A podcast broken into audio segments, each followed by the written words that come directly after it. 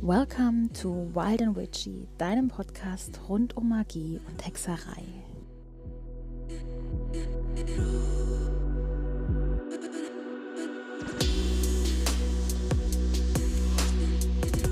Hallo, du wunderbares und magisches Wesen und herzlich willkommen zu einer neuen Folge von Wild and Witchy. Ich bin Chiara, ich bin Hexe, Coach, Autorin und Mentoring for Witchy Women und heute ist meine Soul Sister Virginie am Start, eine von meinen beiden Escalation Queens. Patricia habt ihr im letzten Jahr ja schon beim Schattenarbeits Extra Special Talk kennengelernt. Und heute ist Virginie hier zum Thema Spiritual Awakening, also spirituelles Erwachen. Und ja, wir haben in den ersten paar Minuten, glaube ich, geklärt und ihr könnt euch im Laufe des Gesprächs einen Eindruck davon machen, warum Virginie und ich einfach bei unseren Sprachnachrichten bei WhatsApp regelmäßig komplett versumpfen. Und ähm, ja, ich wünsche euch ganz viel Spaß. Hallo, schön, dass du meiner Einladung gefolgt bist. Dankeschön, dass du mich eingeladen hast. Ich freue mich hier zu sein. Ja, ist ja nicht so, dass wir nicht eh jeden Tag zusammen quatschen, ne? Heute mit Aufnahme. Nein, jetzt können uns alle Leute bei unseren Langsprachnachrichten endlich mal zuhören. genau. Ich habe Virginie hier, du darfst dich jetzt gleich auch erstmal selbst vorstellen, aber Virginie und ich schicken uns so am Tag so im Durchschnitt mit einer Länge von vier bis, ich glaube, die längste war 30 Minuten, die wir uns geschickt haben. ja, also ähm, Sprachnachrichten schicken, das, wir könnten eigentlich auch einfach telefonieren. Das wäre bei uns beiden leichter. Würde wahrscheinlich ja. Zeit sparen, aber ja, deswegen, ich übernehme keine Garantie, wie lang dieser Podcast heute wird. ähm, das Maximum liegt bei drei Stunden. Danach macht mein Schneideprogramm nicht mehr mit. Okay. Dann versuche ich mich kurz zu fassen diesmal. genau, aber stell dich doch erstmal vor, damit die, die dich noch nicht kennen, wissen, wer heute hier bei mir ist. Ja, sehr gerne. Also, ich bin Virginie Stab. Ich bin ähm, Coach für introvertierte Frauen, die sich in ihrem Leben nichts mehr vorschreiben lassen wollen, wer und vor allem, was sie zu sein haben und in meiner Arbeit bin ich spezialisiert darauf, Frauen dabei zu helfen, ihre Ängste und vor allem auch ihre ganzen alten Konditionierungen aufzulösen, um so dann im Anschluss ihre ganz eigene wahre Essenz zu erkennen und diese dann natürlich auch selbstbestimmt in Beruf und Alltag auszuleben. Ja. Darüber hinaus ähm, arbeite ich quasi gerne im One-on-One-Coaching und habe jetzt auch kürzlich ein ganz neues Programm veröffentlicht, um dass sich rein um die Ängste quasi all jener dreht, die sich damit konfrontiert sehen, neue Wege zu gehen und für sich selbst zu erschließen, okay, ich weiß, das Alte bin ich nicht mehr, aber ich weiß noch nicht so richtig, was das Neue ist und wo mich das Leben hinführt. Und in diesen Momenten hat man einfach mit sehr vielen, naja, Blödsinnsgedanken zu tun. Ähm, und jeder von uns kennt natürlich diese innere Stimme, diesen sogenannten inneren Kritiker. Ich nenne den, ich habe dieser Stimme einen netten Namen gegeben, und zwar Horst. Ähm, Chiara, du kennst ihn schon. Ich erzähle dir oh, sehr ja. viel über Horst. ja, aber jeder von uns hat so einen Horst in, naja, in seinem Hinterstübchen einfach sitzen, der ihm einmal wieder so erzählen will, ey, du bist, du bist nicht gut genug und du bist einfach falsch, so wie du bist. Und Mensch, sei doch mal lieber ein bisschen so oder ein bisschen so, dann wirst du nicht so schnell abgelehnt und so weiter und so fort. Und genau jene Ängste sind es halt einfach, die uns darin so wahnsinnig sabotieren, wirklich in die Umsetzung zu kommen und tatsächlich das Leben zu leben, auf beruflicher und halt auch in privater Hinsicht, dass wir eigentlich leben wollen und das tatsächlich uns entspricht. Und äh, genau da setzt jetzt mein neues Programm an, Layers of Fear. Und äh, ja, wir gehen durch die verschiedensten Schichten deiner Ängste, um sie zu verstehen, einmal neu zu shiften und am Ende ein neues Selbstbewusstsein für uns selbst und unsere Handlungsweisen zu entwickeln. Spätestens jetzt wisst ihr, warum wir es schaffen, so lange Sprachnachrichten zu schicken weil wir dauerhaft über Schattenarbeit und Co. und irgendwelche Sachen, wie unser Gehirn funktioniert, quatschen. und da spielen wir immer verbal sehr schön Ping-Pong. Ja, absolut, absolut. ja, aber es macht ja auch Spaß. Und ich denke mal, wenn man da eine Gesprächspartnerin gefunden hat, ähm, die auf die gleiche Art und Weise es liebt, sich mit Wissen gegenseitig, ich sage jetzt mal liebevoll, anzuturnen. ja, das können wir beide, das können wir. Oh ja, so Hashtag Nerdgasm. genau. Und heute hast du uns ein ganz, ganz tolles Thema mitgebracht, beziehungsweise ich habe dich für dieses Thema einfach mal gesagt, hey, hast du Bock, darüber zu quatschen, weil wir einfach so sehr oft darüber reden. Und zwar ist das das Spiritual Awakening, die, das spirituelle Erwachen. Denn was einige nicht wissen, da gibt es so ein paar Phasen bei. Und mhm. genau darüber quatschen wir jetzt. Willst du anfangen? Weil du zumindest die Namen kennst. Ich kenne, ich vergesse die Namen davon immer. Welche Phase wann beginnt? Ich weiß noch, ich habe sie so gut wie alle durchgemacht, aber ich könnte dir jetzt auf Anhieb nicht sagen, wo ich gerade stecke. Ja, aber das ist, das ist auch tatsächlich recht natürlich, weil wie viele Leute, wenn man nicht gerade so ein kleiner Geek ist, der es liebt, sich mit so, ich sag jetzt mal, spirituellem Fachwissen zu beschäftigen, dann denkt man sich nur so, okay, gut, ich habe jetzt ich sag jetzt mal, Symptome, ja. Ich fühle mich irgendwie so ein bisschen merkwürdig und ähm, erst wenn man für sich selbst so ein bisschen auf die Suche geht, warum fühle ich mich denn jetzt gerade so, wie ich mich fühle, kann man natürlich dann auch erst später so die Antwort darauf finden, was jetzt eigentlich gerade mit mir passiert, ne? Und ähm, ja, dieses Spiritual Awakening, natürlich, es gibt davon äh, ungefähr sechs verschiedene Phasen und ähm, ich sag mal so, so Personen wie du und ich, die, glaube ich, so den ersten Schritt oder auch die erste Phase des großen Aufwachens, des Wake-up-Calls bereits in ihren frühen Teenagerjahren quasi mitgemacht haben, ähm, ist das, glaube ich, auch so ein Prozess, wo man sich dann in späteren Jahren, in Erwachsenenjahren nicht mehr so die Frage stellt, so ja, natürlich, das ist halt so.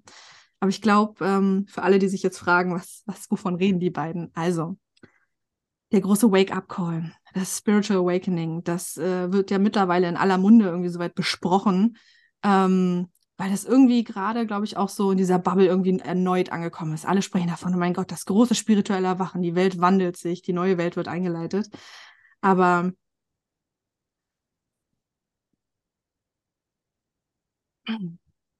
ähm, vorangetrieben wird dieses spirituelle Erwachen eigentlich durch eine ganz essentielle Frage, die auf zwei verschiedene Arten und Weisen bei den einzelnen Leuten irgendwie an, anfängt. Und es ist die große Frage, ist das wirklich alles? Da muss doch noch mehr sein. Und das ist der sogenannte, ist die sogenannte Phase Nummer eins, das Wake Up. Und äh, diese Phase wird auf unterschiedliche Weise quasi eingeleitet. So viele Leute beschreiben halt auch dass sie ein, naja, traumatisches Erlebnis gemacht haben und vielleicht mit einer Krankheit konfrontiert wurden oder mit dem Verlust eines geliebten Menschen oder mit einem Unfall oder, oder, oder. Und plötzlich stellt sich so die große Frage, soll das wirklich alles gewesen sein? Ist das wirklich die Welt, in der ich lebe? Und diese Frage öffnet ein Tor der Selbsterkenntnis und der Suche nach dem, was steht eigentlich dahinter. Und äh, diese Phase kann von Tagen bis auch verschiedenen Wochen eigentlich so dauern. So bei manchen Leuten wird es natürlich sehr traumatisch eingeleitet und es gibt aber auch die Möglichkeit, dass es sehr spontan einfach einsetzt, sage ich jetzt mal. Du kannst gemütlich auf der Couch sitzen, deine Lieblingsserie gucken und plötzlich ist es, als wird eine Glühbirne in deinem Hirn angeschalten und du denkst dir einfach nur so, wow, ist diese Welt wirklich so, wie sie ist? ist das, was ich konsumiere, was ich täglich sehe, was meine Wahrnehmung ist, ist das wirklich die Realität? Und ich finde, allein hinter dieser Frage, da kann man sich philosophisch gesehen, ich glaube, über Wochen nonstop unterhalten. Und es ist ja noch nicht so, dass wir das nicht getan hätten, liebe Chiara. Nein. Nein. Das Aber wir sind natürlich auch Kinder der 90er. Das heißt, wir sind auch mit Matrix in dem Sinne groß geworden. Und ich oh glaub, ja. Dadurch, das ist so eigentlich, ähm, ja, was ja auch heute immer wieder als, als Synonym dafür genommen wird, bist du doch in der Matrix, weil wir leben alle in der Matrix. Ähm, hm. Wie würden wir das nur alle ohne den Film nennen? Gute Frage. Ähm, oh. Die Scheinwelt. Alice im Wunderland. Bist du auch schon dem weißen Kaninchen gefolgt? mm, herrlich. das weiße Kaninchen. Aber ich hatte deswegen einen richtig fiesen Glaubenssatz entwickelt, weil ich das so toll fand, mm. dass ich keine Zeit habe weil das weiße Kaninchen ja nie Zeit hat. Und ich habe alles toll, ich habe den Film geliebt und alles Tolle und Wundervolle habe ich mit diesem weißen Kaninchen. Und damit, ich habe keine Zeit. Wunsch. Der war richtig fies, der, der Glaubenssatz. Der hat auch lange gebraucht, bis ich ihn weg hatte. Aber ja, würde auch passen. Würde auf jeden Fall passen, ja, absolut. Ja. Und wenn man erstmal dem weißen Kaninchen folgt, dann geht es natürlich ab ins Rabbit Hole. Mhm. Das ist dann der Moment, wo man anfängt, natürlich Informationen zu sammeln und sich so zu denken, okay, wie ist denn nun die Realität? Und ich glaube, das ist so der Moment, wenn man erstmal anfängt, geht es natürlich in verschiedenste Richtungen. Also entweder man landet so ein bisschen auf der dunklen Seite der Spiritualität so, oder man kommt in die nächste Phase, die sich Bliss nennt. Und ich glaube, Bliss ist auch, ich finde es immer ganz äh, faszinierend so zu beobachten, denn wenn du weißt, was Bliss ist, dann siehst du es halt auch bei sehr, sehr vielen Leuten, die gerade in, dieser, in diesem Stadium sich befinden. Denn Bliss bezeichnet nichts weiter als, okay, du weißt, dass da mehr ist und du fängst an, diese Informationen, dass die Welt vielleicht doch ein bisschen magischer ist, als man eigentlich dachte und nicht so festgefahren ist, wie man, naja, wie man immer erzogen wurde, dass man dann plötzlich überall kleine Wunder entdeckt. Und in diesem Stadium ähm, beschreiben viele Leute halt auch irgendwie, dass sie merken, so, okay, sie haben zum ersten Mal Kontakt so zu ihren Spirit Guides und sie sehen überall plötzlich äh, Angel Numbers, so, ne, das klassische Ding immer so Happy 1111 oder man sieht plötzlich überall die 333 oder 222 und sonst was. Das sind halt diese sogenannten ähm, Synchronizitäten einfach, die dir das Universum sendet, um dir gewisse Botschaften zu geben. Und zwar, okay, du bist jetzt gerade hier, Achtung, du bist auf dem richtigen Weg, du bist auf dem falschen Weg und so weiter und so fort. Und wenn man anfängt darauf zu achten und darin dann einfach so eine Art Guidance für sich entdeckt, dann ist das natürlich ein sehr beruhigendes Gefühl, weil man sich irgendwie so sicher fühlt, so, so genährt und so geliebt plötzlich von dieser neuen spirituellen Welt, die so viel mehr Möglichkeiten bietet als das, was vielleicht man so kennengelernt hat. So, ne? Mach deinen 9-to-5-Job, komm nach Hause, heirate den netten Nachbarsjungen, krieg definitiv drei Kinder und einen Golden Retriever darf auch nicht fehlen. So. Der weiße dann, Gartenzaun. Ja, der weiße Gartenzaun auf jeden Fall, ja. Und natürlich immer ein nettes Plöschchen mit dem, mit dem Postboten, wenn er vorbeikommt, so, ne? Und äh, ja, aber das ist halt leider Gottes auch die Realität, in der halt viele Leute auch irgendwie so ein bisschen irgendwann merken, okay, ich fühle mich wie so ein Zombie. So, ich sage immer so liebevoll, so, das ist deine Version von The Walking Dead irgendwie, ne? Und ich äh, immer was von die Frauen von Stepford. Ja, ja, ja. Aber das ist es halt so, ne? Scheinen immer schön nach außen. Ich bin total mhm. happy. Ich habe alles gesellschaftliche, konforme. Ja, das Schlimme, ich, ich, ich hatte wirklich früher dieses Bild, weil ich ja auch total auf 50er, 60er Jahre Klamotten stehe. Hm. Ich dieses Bild, mein Traum war früher, ein Reich zu heiraten, weil mir damals schon klar war, okay, ich muss reich heiraten, damit ich wirklich daheim bleiben kann. Und den ganzen Tag wie so diesen super beschissenen, misogenen ähm, ähm, 50er Jahre Werbespots den ganzen Tag nur koche und backe. Ja, Brainwash hat wunderbar funktioniert bei mir früher. ähm, ja, das war damals so. Ah, und heute denke ich mir so, oh mein Gott, nee, den ganzen Tag nichts anderes als backen. Erstmal, wie fett soll ich bitte werden? Wer soll das alles Hallo? Es gibt einen Grund, warum ich, ich backe ja echt gern, aber deswegen kann ich zum Beispiel Two Pro Girls nicht gucken, weil immer, wenn ich das geguckt habe, stand ich danach stundenlang und habe Cupcakes in der Küche gebacken, weil ich einfach mhm. so Bock darauf hatte. So, wer musste sie essen, weil sie kein anderer essen wollte, weil ich niemanden hatte, der sie haben wollte? Ich. Ja. Und ich habe ja nicht nur eine Sorte gebacken, sondern nein, gerade drei, weil hey, ich kann doch gerade mal die tollen Rezepte, die ich habe, ausprobieren. Ja, ja, ja, ja. so eine Phase hatte ich auf jeden Fall auch mal. Aber das Ding war, ich wollte es selbst nicht essen. Ich habe es immer nur alles hübsch hingestellt, dekoriert, ein paar Fotos gemacht und dann wollte ich es immer meinen Freunden anbieten. Aber irgendwie war niemand so ein wirklicher Süßschnabel. Und dann saß ich da mit meinen drei Backblechen an Cupcakes und ja. Kuchen und hast du nicht gesehen. Dachte mir so, gut, okay, ich suche mir ein neues Hobby. ja, verstehe ich absolut, absolut. Vielleicht noch ein kleiner Disclaimer, wie eben über Angel Numbers gesprochen haben. Und gerade in der Hexenszene gibt es ja einige. Ich habe jetzt nämlich neulich Anfragen bekommen, ob es noch was anderes gibt als Angel Numbers, weil man selber mit Engeln nicht arbeiten möchte. Das ist nur der Name, hat gar nichts damit zu tun. Hm. Nicht mit Engeln arbeiten, an Engeln glauben, whatever. Ähm, es ist, bei uns früher hießen es einfach die Schnapszahlen. Auch eine Idee. Ja. Ja. Also so all diese Doppelzahlen bei unserem Dorf sind es bis heute auch noch die Schnapszahlen. Ja, ja, aber das ist es halt so, ne? Ähm, man fokussiert sich dann irgendwie darauf, oh mein Gott, ich muss jetzt überall diese Zahlenkonstellationen irgendwie sehen, ne? Sei es irgendwie auf der Uhr oder auf der Rechnung oder sonst irgendwas. Und man kann sich da natürlich auch ganz doll irgendwie reinsteigern. Aber das ist halt, wie gesagt, das ist halt so der Moment, wenn man diesen Bliss-Faktor einfach drin ist und sich so denkt, oh mein Gott, alles ist total magisch, überall sind Zeichen hin und her. So, das kann man natürlich auf die eine Weise sehen, dass es einem erstmal Halt gibt und einen in diese ganze ähm, dieses spirituelle Erwachen quasi liebevoll einführt. Es kann aber natürlich auch zu so einer absoluten Psychose werden, wenn man am Anfang äh, versucht, alles nur noch in ähm, ja, gewissen Zahlenkombinationen für sich selbst zu etablieren. Also da muss man natürlich auch so ein bisschen aufpassen. Gerade bei Zeichen aber am Anfang unserer Facebook-Gruppe auch, dass jemand geschrieben hat, ich habe eine Taubenfeder vor der Haustür gefunden. Was heißt das? Oder was bedeutet das? Und von jemand anderem kam dann einfach, es bedeutet, es ist eine Taube an deinem Haus vorbeigeflogen. ich, ich habe diesen Kommentar gefeiert. Ich habe ich hab einen, andere fanden es super unhöflich und scheiße. Ich fand es einfach nur geil, ja. weil im Endeffekt hast du um ein Zeichen gebeten, dann ja, könnte das dein Zeichen sein. Wenn nicht, ist einfach nur ein Zeichen, dass eine Taube an deinem Haus vorbeigeflogen ist. Ich glaube, das Ding ist halt auch einfach so ähm, mit Zeichen. Ähm, wir wissen ja beide so, man ist immer dann für Zeichen, also Zeichen kommen immer dann zu dir, wenn du für sie auch wirklich empfänglich bist. Und mhm. wir wissen ja auch, ne, wie innen so außen. Und Zeichen haben immer dann eine Bedeutung für dich, wenn dein Unterbewusstsein oder halt auch deine Intuition auf diese Art und Weise mit dir sprechen möchte. Ja. Und wenn du jetzt beispielsweise die Frage hast, ist das der richtige Weg für mich? Und du stellst diese Frage ganz offen an uns Universum und lehnst dich zurück und sagst, okay, jetzt, ähm, ich warte jetzt, Surrender. Und dann kommt ein Zeichen, dass du für dich auf diese Art und Weise, dass es der richtige Weg ist, interpretierst. Dann ist das deine Antwort.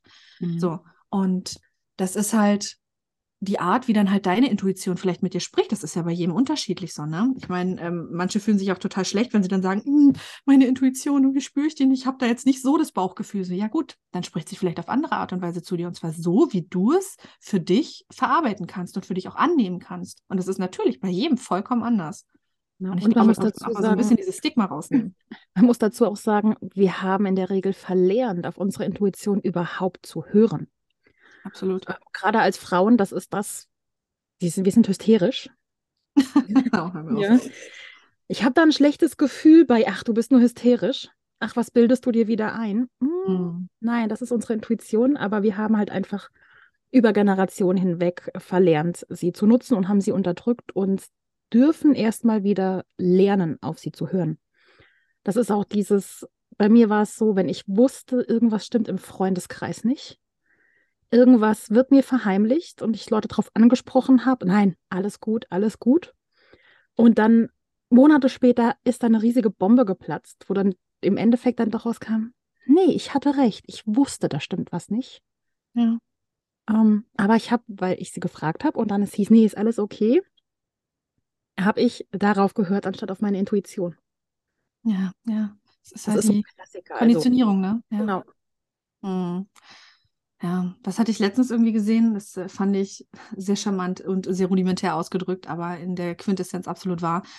Ähm, wenn du ein Gefühl hast, achte darauf, wo es in deinem Körper ist. Ist es in deinem Bauch? Ist es kurz? Ist es leise? Ist es ohne mh, hm, Bewertung? Ist es vor allem auch ohne Erklärungen? Dann könnte es deine Intuition sein. Spürst du dieses Gefühl aber primär in deiner Brust? Dann ist es eher die Angst. Mhm. Und ähm, so diese feinen Nuancen für sich selbst zu erkennen und zu sagen, okay, das ist das eine, das ist das andere, das auch definitiv Training. Ja, absolut. Das ist ja auch das, ich weiß nicht, ob wir schon mal drüber gesprochen haben, mit anderen auf jeden Fall. Dieses klassische, was wir als Schmetterlinge im Bauch verkauft bekommen haben. Oh ja, oh ja, hallo, das, Trauma. Ja, das, ähm, ich weiß nicht, wie es euch geht. Ich habe dieses Gefühl immer gehasst. Das ist exakt das Gefühl, was ich bei Panikattacken auch immer hatte. Und eine Freundin von mir, die Panikattacken hat auch. Und im Endeffekt sind dieses vermeintliche Schmetterlinge im Bauch, von wegen, oh mein Gott, das ist Mr. Wright oder Mrs. Wright. Ähm, das ist eine, eine Warnung von unserem Nervensystem, dass wir doch bitte die Beine in die Hand nehmen und weglaufen sollen. ähm, also in dem Moment, der Mensch, der uns da gegenübersteht, hat für unser Nervensystem, ist das, als wenn da ein riesiger T-Rex oder Säbelzahntiger steht, der uns fressen will. Und ja, im Prinzip wurde auch da über Generationen einfach eingeredet, allein weil früher die, die ähm, vor allem Frauen auch wieder, einfach nicht die Chance hatten, ähm, ja, Nein zu sagen zu Männern. Da gab mhm. es Zwangsehen. Je nachdem, wo man lebt, gibt es die heute auch noch. Und im Endeffekt als, als Selbstschutz sozusagen wurde dann dieses negative Gefühl mit etwas Positivem beschrieben. Aber für mich hat es danach dann auch super Sinn ergeben, weil bei meinen Ex-Freunden hatte ich dieses Gefühl jedes Mal. Und ja. Äh, ja, heute weiß ich, also beide Beziehungen sind gescheitert. Und hätte ich das, was ich heute weiß, damals gewusst, äh, wären diese Beziehungen auch gar nicht zustande bekommen. Wenn ich dran denke, als ich meinen allerersten Freund zum ersten Mal sah, das war ein Jahr bevor wir zusammenkamen, da hatte ich wirklich Angst vor dem. Da habe ich noch zu einer anderen Freundin gesagt, dem möchte ich nicht im Dunkeln begegnen. Und später war ich mit dem zusammen. Hoppala. Er war, er, er war ein super lieber Kerl. Er war zu lieb ja. für mich. Er hatte nämlich im Endeffekt Angst vor mir. er kam nicht damit klar, wenn, wenn ich sauer war und ist dann weggelaufen. Und ähm, ja, als super lieber Kerl, aber einfach nicht der Richtige für mich. Und mein Nervensystem wusste das halt schon, als ich ihn das erste Mal traf. Ja, aber letztendlich kannst du es jetzt endlich benennen, so, ne? Und das sind halt ja. die Erfahrungen, die dich am Ende einfach weiterbringen und die dich ja definitiv näher zu dir gebracht haben. Ne? Genau. Weil du dich selbst natürlich in dieser Person auch wieder selbst erkannt hast, ne? Und zwar deine bewussten und deine unbewussten mhm. Anteile, wo wir mhm. jetzt den wunderbaren Bogen schlagen können. Oh, Trommelwirbel bitte. Ladies and Gentlemen, wir kommen zur Schattenarbeit. Yummy. Ich liebe, ich liebe es, wenn ich Menschen hier habe, die die Schattenarbeit genauso lieben wie ich. Also es ist so, ja, von Cupcakes zu Schattenarbeit, das nenne ich mal ein Shift. Wir kriegen das hin. Ja, aber ja gut, okay, weil wir halt auch über die Jahre verstanden haben, einfach wie unfassbar, also klar, schmerzhaft, aber wie erleichternd das halt sein kann und nicht halt auf diese Art erleichternd, ach Mensch, ich fühle mich jetzt schlecht und äh, knall mich mal kurz auf die Couch und gucke eine Folge Gilmore Girls. Nein, und zwar auf die Art erleichternd, dass du wirklich hinsiehst und die Angst vor deinen eigenen Schatten einfach verlierst, weil du verstehst, wo sie halt herkommen. Ne? Und ähm, ja, das leitet halt dann auch die nächste Phase ein deines spirituellen Erwachens und war, man nennt es ähm, The Dark Night of the Soul. Ähm, aber eigentlich müsste man es eher The Dark Night of the Ego nennen. Und zwar die, ja, die dunkle Nacht des Egos. Denn genau in dieser Phase beginnst du naja, zu sehen, wie die Fassade bröckelt. Und zwar deine eigene, die deine Realität und halt auch in deinem Umfeld. Denn deine Schattenanteile, und ich denke, deine Zuschauer und Zuschauerinnen quasi sollten schon gut geinfluenced sein, was quasi deine Schattenteile sind. So natürlich sprechen hier die Theorien von Carl Gustav Jung an. Ähm, sind all jene Anteile quasi, die dann einfach hochkommen und die dann einfach zeigen, okay, in diesen Momenten habe ich zum Beispiel eine Maske getragen in diesen Momenten war ich komplett davon besessen, mein Ego glücklich zu machen. In diesen Momenten habe ich auf die und die Weise reagiert, obwohl ich mich so und so gefühlt habe. Ich habe mich hier belogen und so weiter und so fort. Und das ist halt auch so der Moment, der für viele Menschen, also eigentlich für die meisten, wahnsinnig schmerzhaft ist. Und gerade dieser Prozess kann sich halt über Monate bis sogar Jahre ziehen, um, wo man anfängt, die Fassaden und die Konditionierung, die man über all die Jahre aufgebaut hat und in denen man sich wohlgefühlt hat, die fangen an plötzlich zu bröckeln. Und natürlich kommen wahnsinnig traumatische Erinnerungen vielleicht auch einfach hoch und äh, Ahnenwunden und naja, verschiedenste Probleme, die man all die Jahre immer liebevoll einfach runtergeschluckt hat. Man fängt an, irgendwie hinzusehen, weil das ist einfach der Moment, wo gewissermaßen jetzt sehr spirituell einfach ausgedrückt, und ich denke, das können wir in diesem Podcast hier machen, ja. ist, dass deine Seele rebelliert und sagt, Herzchen, hier bin ich, hör mir zu. Mhm. Lass diesen Blödsinn. Nein, du musst jetzt nicht noch eine Serie gucken. Nein, du musst jetzt nicht die 15. Packung Schokolade essen. Nein, du musst jetzt nicht shoppen, um dich besser zu fühlen. Nein, du brauchst nicht noch mehr von diesen Konsumanschaffungen quasi, um ein glücklicheres Leben zu führen. Und all das, was du im Außen suchst, kannst du eigentlich in dir drin finden. Aber genau das erstmal zu akzeptieren, das ist, dieser Prozess ist sehr anstrengend und sehr, sehr, sehr kräftezehrend. Und ich glaube, Chiara, du wirst mir darin zustimmen, dass Schattenarbeit kein Sprint ist, das ist ein Marathon. Und diesen Marathon, den läufst du manchmal auch mehrmals in deinem Leben. Oh ja. Denn es gibt nicht. Ja. Ja, das ist halt phasenweise so, ne? Ich meine, wenn man das Ganze linear betrachtet, so gesehen, dann würde man sagen, okay, gut, man kommt erst so, der, der Wake-up-Call, dann kommt der Bliss und dann kommt The Dark Night of the Ego. Aber in gewisser Hinsicht äh, kann sich sowas immer wiederholen, ne? Ich meine, ähm, wenn du dir jetzt mal überlegst, so, du hattest zum Beispiel dein Wake-up-Call, ich, ich sag jetzt einfach mal so mit elf Jahren rum, spätestens, ne? Für dich war immer klar, okay, da gibt es mehr. Es sind jetzt nicht nur die Bienchen und die Blümchen und dieses Haus, was hier steht, und das ist alles feste Materie, sondern du hast für dich selbst recht früh entdeckt, okay, nein, da ist, da ist mehr, da ist, ich sag jetzt mal liebevoll, da ist Magie in der Luft. Mhm. Das war die Zeit, wo ich eine Piratenprinzessin werden wollte.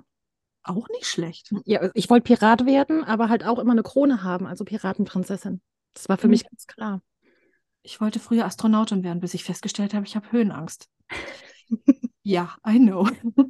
ich, ich, hatte halt damals, ich, ich habe ähm, Pippi Langstrumpf geliebt und ihr Papa war ja auch ein, ein mhm. in der Südsee ein, ein König und hatte ein Piratenschiff und ich dachte halt, ja, auch moderne Piraten hätten noch diese coolen alten Schiffe mhm. und würden in der Karibik rumfahren. Und ich fand das damals total cool. Mhm. Sehr geil. Ja.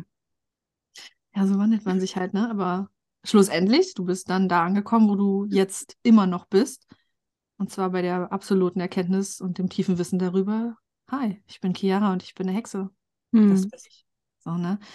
Ähm, das ist halt so, du hast es relativ früh schon so weit für dich erkannt, natürlich. Und für dich ist Dark Knight of the Soul oder auch Dark Knight of the Ego natürlich all die Jahre irgendwie immer wiedergekommen. So natürlich halt auch so mit deiner ganzen Geschichte quasi rund um 2020 etc. Ähm, und demnach ist das, glaube ich, auch so ein Punkt, warum man eigentlich so für sich selbst mitnehmen darf, dass all diese Stadien quasi nicht zwangsläufig linear verlaufen. Manchmal spielen die auch einfach so ein bisschen Ping-Pong. So, manchmal fängst du an mit, ähm, mit dem Bliss-Moment irgendwie, kommst in The Dark Knight, denkst dann, du bist schnell wieder raus, kommst wieder in Bliss und das äh, rennt halt irgendwie immer so ein bisschen hin und her und man muss sich auch so ein bisschen davon lösen, dass man das alles nur einmal durchläuft und dann ist alles für sich selbst immer, ja, für immer aufgelöst. Man ist dann für immer geheilt irgendwie. Und ich glaube, da sind wir auch wieder so beim wundervollen Thema so Spiritual Bypassing und hast du nicht gesehen so. Und ich mache das einmal und danach bin ich total erleuchtet und kann mit Eckart Tolle mal ein Eis essen gehen. Also wenn ich, wenn ich dran denke, wie oft wir uns gegenseitig Sprachnachrichten schicken, ich glaube, ich schmeiß alles hin. Ich glaube, ich kriege das nicht hin mit Coach. Ich, ich, ich schmeiß hin. Nee, das wird nichts. Ja, ja, ja. Aber eigentlich will ich nichts anderes machen. Ich will Leuten helfen. Ja, ja, ja. Das ist meine Berufung. Und dann wieder, nein, ich schmeiß nicht hin. Ich gebe jetzt richtig Gas. Und drei Tage später, ich schmeiß wieder alles hin. ja, aber das, das ist ja halt auch normal so. Ich meine, ich glaube, das ist, gehört halt auch einfach so dazu, dass man halt für sich auch versteht, so nein, ähm, das ist nicht der Prozess und dann bin ich für immer total tippitoppi und total erleuchtet, sondern halt auch, dass man auch einfach erkennt, ähm, Bereich der Schattenarbeit quasi, dass man sagt, okay, gut, ich sollte mich für meine Schattenanteile oder für die Anteile, die ich jetzt nicht so knorke finde, dass ich mich dafür nicht schämen muss. So, ne? Ich meine, haben wir auch gerade letztens erst drüber gesprochen, so unser innerer Anteil, wir haben eine innere Bitch in uns. Oh ja. Und ähm, ist wirklich bei beiden von uns, die ist eine Bitch. Die ist eine richtige Bitch. Ja, absolut. So, und das ist halt, aber wir sind uns über diesen Anteil erst dadurch bewusst geworden, dass wir gemerkt haben, gut, okay, früher waren wir nonstop in diesem Stadium einfach, in diesem so, äh, alles ist scheiße, die Menschen können alle nichts, alle sind dumm und wir sind die Besten, ja. ja gleichzeitig ähm, auch dieses am Schulhof die Lester-Schwestern. Ja, natürlich, und natürlich. Und ja. Ja, aber das war unser Ego, müssen wir halt auch mal nicht ja. anderes sagen. So, ne? Unser Ego hat gesagt, wir sind die Besten, obwohl mhm. eigentlich unser verletztes inneres Kind äh, in unserem inneren Keller gesessen hat und gesagt hat, habt mich doch einfach nur mal lieb so, ne? Aber Angriff ist ja bekanntlich die beste Verteidigung. Genau. Wir zwei hatten nämlich vor ein paar Wochen das, dass wir uns den ganzen Tag, wir haben uns eigentlich nur über andere Leute aufgeregt. So dieses klassische, wir sind nur im Außen und nicht bei uns. Genau. Und, und gleichzeitig haben wir uns dafür geschämt. Jede zweite Sprachnachricht war, oh mein Gott, ich schäme mich so dafür, dass ich das sage und denke.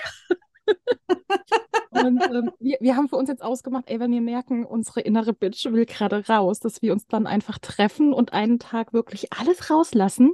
Ja. Um wirklich ein Ventil zu haben und dann ist wieder gut. Danach ja. können wir dann wieder back to the roots und raus aus dieser scheiß negativen Energie und ähm, ja, wieder unser Leben weiterleben, aber halt ohne das, was halt auch mal sein muss, dass man einfach mal alles scheiße findet, weil wir sind ja. Menschen, wir haben beschissene Tage und die müssen wir nicht unterdrücken, nur weil im Außen angeblich in der, in der spirituellen Szene alles Friede, Freude, Eierkuchen, Licht und Liebe ist. Ja, das, äh, das, das ist halt, das meine ich halt mit, du siehst das halt irgendwann, wann Leute in welchem Stadium einfach sind. Denn ein Problem beim Bliss-Faktor ist halt einfach, dass Leute, naja, The Dark Night of the Ego einfach völlig außen vor lassen und tatsächlich denken, Spiritualität ist immer fliegende Schmetterlinge. Und dem ist halt leider Gottes einfach nicht so, ne? Und dann müssen wir auch einfach ganz klar, wie Sie sagen, zum Beispiel das äh, Gesetz der Dualität und besonders auch das Gesetz der Polarität einfach. Es gibt kein Schwarz oder Weiß. Es ist immer eine Form der Perspektive. So, ne? Ich meine, das Ganze wird ja ganz gerne auch damit irgendwie beschrieben, so, wenn der Löwe zum Beispiel die Gazelle fängt, um seine Jungen zu nähern, kannst du das auf zwei verschiedene Arten sehen. Entweder, oh mein Gott, der arme Löwe, der muss seine Jungen füttern, oder oh mein Gott, die arme Gazelle, die wird getötet, damit der Löwe was zu fressen hat. Rein objektiv betrachtet, völlig ohne Bewertung, ist es nur ein Löwe, der eine Gazelle fängt. Und genau das ist es eben so, ne? Also es gibt kein das ist immer nur so oder das ist immer nur so. Es sind immer nur so gegenseitige Perspektiven, die sich gegenseitig beleuchten.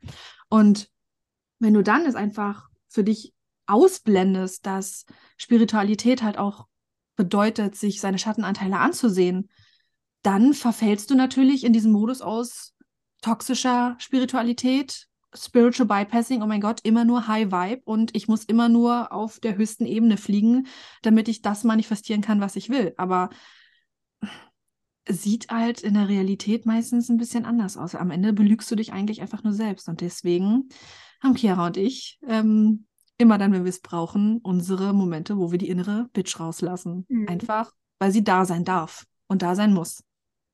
Ja. Genau. Ja, ja. Mein Hirn hat ja. eben auch bei den Schmetterlingen aufgehört. Ich, ich weiß nicht, ob du es kennst. Ähm, Cold Mirror hieß sie. Die hat Harry Potter neu, neu synchronisiert. Und da gibt es auch vom vierten Band dann, vom vierten Teil dann diese geile Szene, da kommen die Beaubaton-Schülerinnen und machen dann ja irgendwie so komische Bewegungen, dann fliegen Schmetterlinge her durch die Gegend.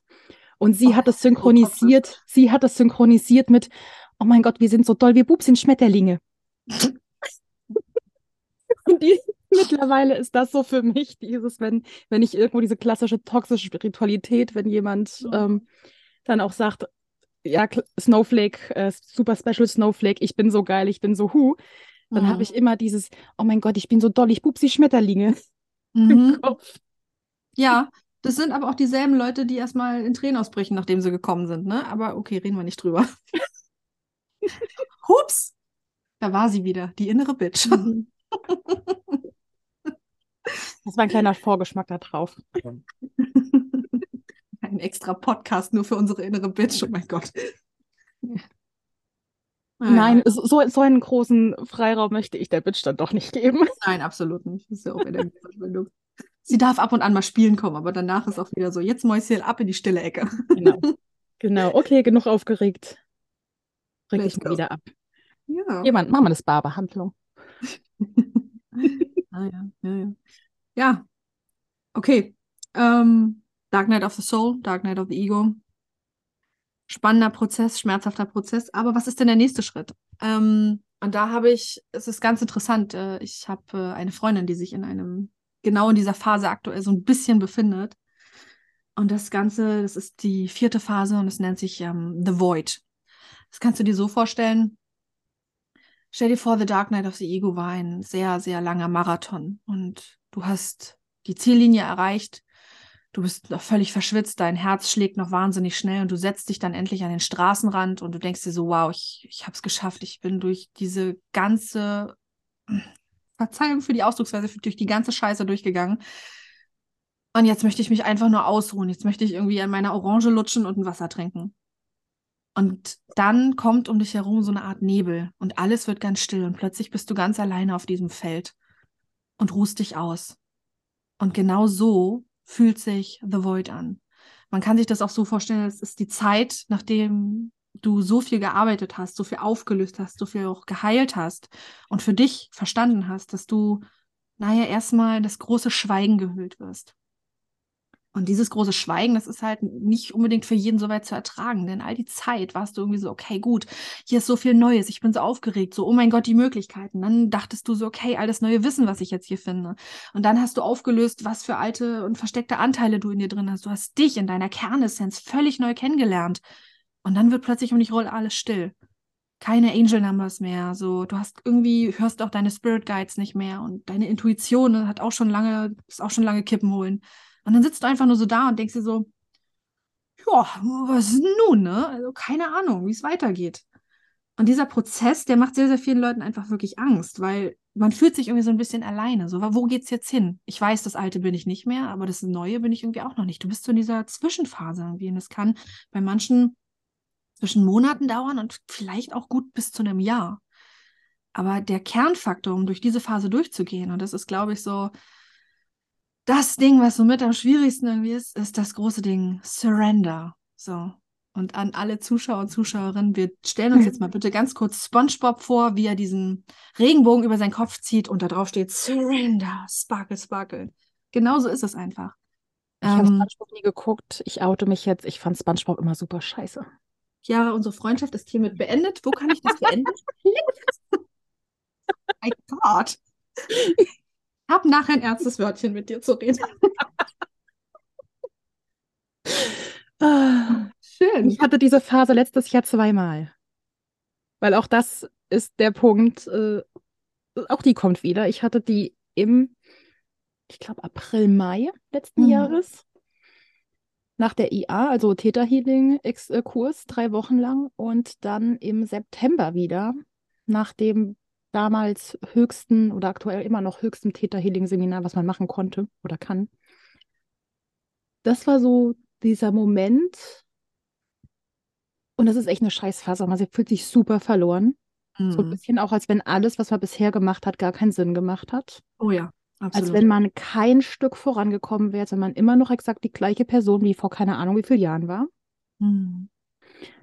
Und das, was wirklich geholfen hat, war dann, also für diejenigen, die Depressionen haben, ich dachte erst, ich hätte wieder einen Schub, weil es sich genau so angefühlt hat.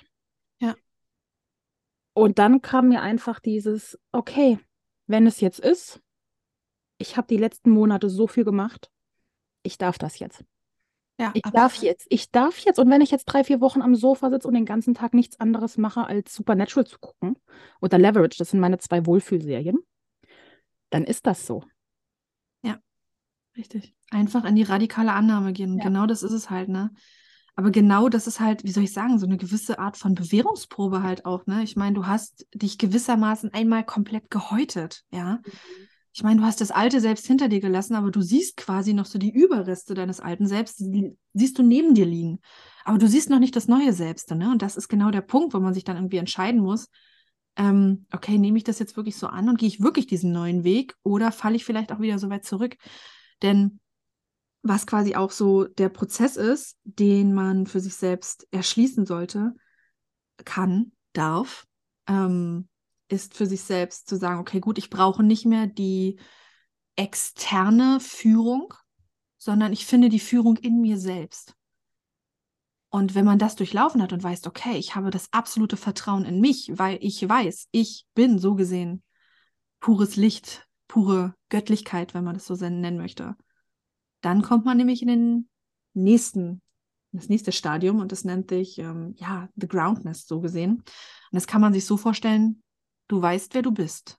Und du bist wie so ein Baum, der so die Wurzeln immer mehr in die Erde drückt und einfach genau weiß, wenn der nächste Windstoß kommt, mich wirft so schnell nichts mehr um, weil ich weiß, wer und was ich bin.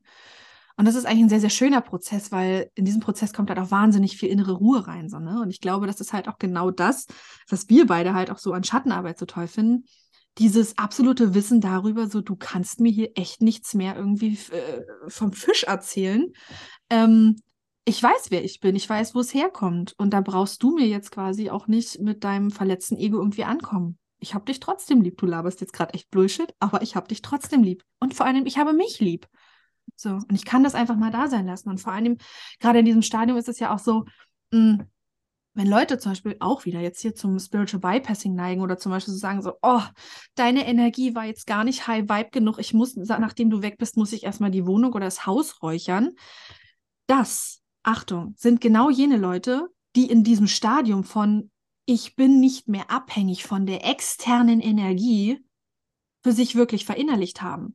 So, weil alle Leute, die immer noch irgendwie so sagen, so, oh mein Gott, nein, ich muss das von mir weghalten und so weiter, immer nur High Vibe, High Vibe, um mich selbst zu schützen, sind noch nicht durch den Prozess von The Dark Night of the Ego und The Void durchgegangen. Und das ist halt das, was dann immer so ein bisschen irgendwie falsch verstanden wird. So, weil wenn du in dir selbst so gefestigt bist, was soll dich denn da noch umwerfen? Dann ist dir das doch egal, ob da die andere Person sich jetzt, keine Ahnung, über den Nachbarn aufregt oder dir, keine Ahnung, das komplette Nachrichtenprogramm irgendwie runterseiert. Du weißt, wer du bist. Du weißt, was wirklich ist und du weißt, dass du für dich selbst deine Energie und deine Emotionen jeden Tag und jede Sekunde neu wählen kannst. Mhm. Vor allem hast du in dieser Phase in der Regel nur noch Menschen wirklich in deinem nahen Umfeld, die, wenn es so welche sind, dass sie halt doch relativ schlechte Vibes haben. Du hast da ganz bewusst gewählt, weil das sind die Menschen, wo du sagst, die habe ich so gern, die habe ich, die sind mir so wichtig, da ist es mir das trotzdem wert.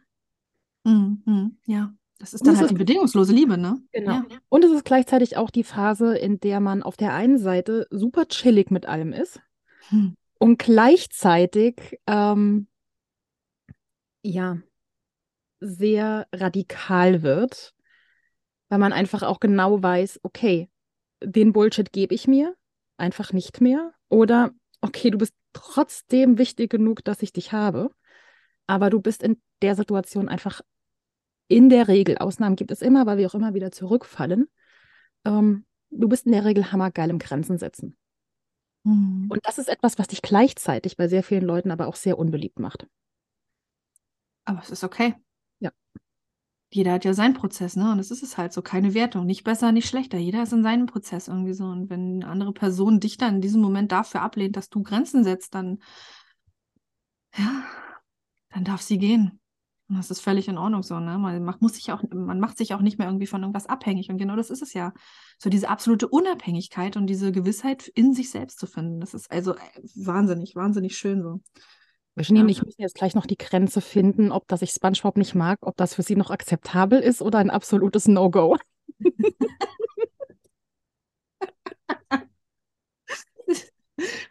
ich glaube, da kann man sich jetzt auch drüber streiten, was das jetzt über mich aussagt, mit fast Mitte 30 irgendwie SpongeBob noch witzig zu finden. Aber was soll ich sagen? Ich bin innerlich jung geblieben. Ja, ist, ich, ich, war eher so der Sailor Moon-Typ, deswegen. Ich liebe Sailor Moon, da reden wir nicht drüber, Herzchen. Mhm. Was glaubst du, warum meine Katze Luna heißt? Girl. Ja. Meine auch. Eine von den beiden. Die andere dann Salem wegen der Originalversion von Sabrina the Teenage Witch. Hm. Ja. ja, man nimmt das halt mit, ne? Die Kinder. Ja, definitiv. ja. Ja, und dann, äh, wenn wir das geschafft haben, so wenn wir dieser gefestigte Baum sind, kommen wir zu meinem absoluten Lieblingspart. Und zwar, wenn du weißt, wer du bist und was du bist, kommt genau in diesem Moment das raus, was dich für den Rest deines Lebens begleiten wird. Und zwar deine Soul Mission. Deine Seele spricht endlich zu dir und du weißt, okay, das ist meine Aufgabe im Leben. Aber jetzt hier, Achtung, aufpassen, deine Soul Mission ist nicht zwangsläufig etwas. Du hast diesen Prozess jetzt ganz klassisch linear durchlaufen. Du hast jetzt viele Jahre gelitten und gelernt und aufgelöst und geheilt und plötzlich weißt du, wer du bist. Auch das darf sich im Laufe des Lebens immer weiter wandeln. Ne? Denn wir durchlaufen ja alle verschiedenste Entwicklungsprozesse. Aber das ist einfach so der Moment, der dann, also dieses Stadium soll dann auch für den Rest deines Lebens quasi anhalten, wo du halt immer wieder guckst, okay, gut, was will mir meine Seele jetzt quasi sagen? Was ist das Geschenk, was ich in die Welt bringen will? Was ist, was hat mir dieser ganze Marathon und dieser ganze, dieser Entwicklungsprozess quasi gegeben, dass ich dann am Ende quasi auch weitergeben kann? Nicht nur für mich, sondern halt auch für andere, so, ne? Ich meine, letztendlich das Gesetz der Trennung ist ja nun mal ein Trugschuss. Wir sind ja alle miteinander verbunden. Demnach, was ich für mich mache und kann ich auch für dich machen. Also man gibt es ja immer irgendwie weiter. Und das ist dann so der Prozess, wo man sagt, okay, gut, ich gucke jetzt einfach, das, da führt es mich quasi hin. Ganz mhm. befreit von Masken und der Überlegung, wie man jetzt quasi in die Gesellschaft am besten reinpasst. Ne? Und da sind wir halt wieder dabei, so Genau. Out of the Matrix. So, ne? Man Vielleicht auch ganz wichtig, Soul Mission hat nicht unbedingt was mit dem Beruf zu tun. Absolut, absolut. Das heißt nicht, dass, äh, wenn du das gefunden hast, dass deine Soul Mission das ist, womit du im Endeffekt Geld verdienst. Das kann sein, dass deine Soul Mission es ist, äh, in deinem Urlaub äh, irgendwo in dritte Weltländern äh, Schulen zu bauen oder Häuser zu bauen. Mhm. Oder nach Feierabend äh, in irgendwelchen gemeinnützigen Organisationen zu arbeiten. Vielleicht führst du Hunde aus dem Tierheim aus.